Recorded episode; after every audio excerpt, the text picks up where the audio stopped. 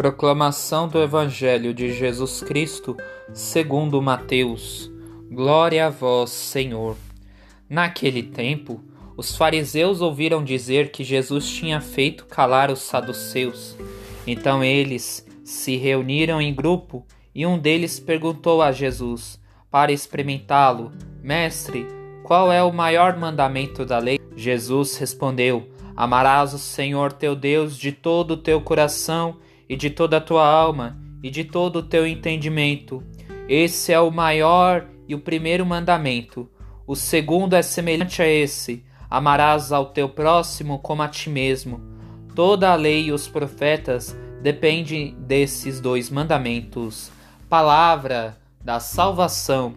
Glória a vós, Senhor. Amar a Deus sobre todas as coisas e amar o próximo como a nós mesmos. Esse é o maior mandamento da lei de Deus. Quando amamos o próximo, independente se gostamos ou não de alguém, estamos amando a Deus. Porque o amor nos conduz à felicidade, porque amar é querer o bem ao próximo sem ver a quem. Porque quando amamos, abrimos o nosso coração para escutar a palavra de Deus porque fazendo com que Deus nos revele os seus sinais.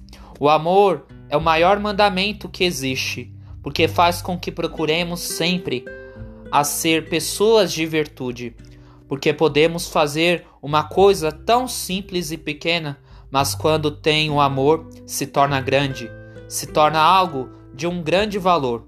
O amor faz com que nos identificamos como cristãos tendo a disposição de sempre estar servindo a Deus a todo momento, porque o amor faz com que valorizamos a todo momento os planos de Deus em nossa vida, fazendo com que abracemos com a vida e estar de braços abertos às propostas de Deus em nossa vida.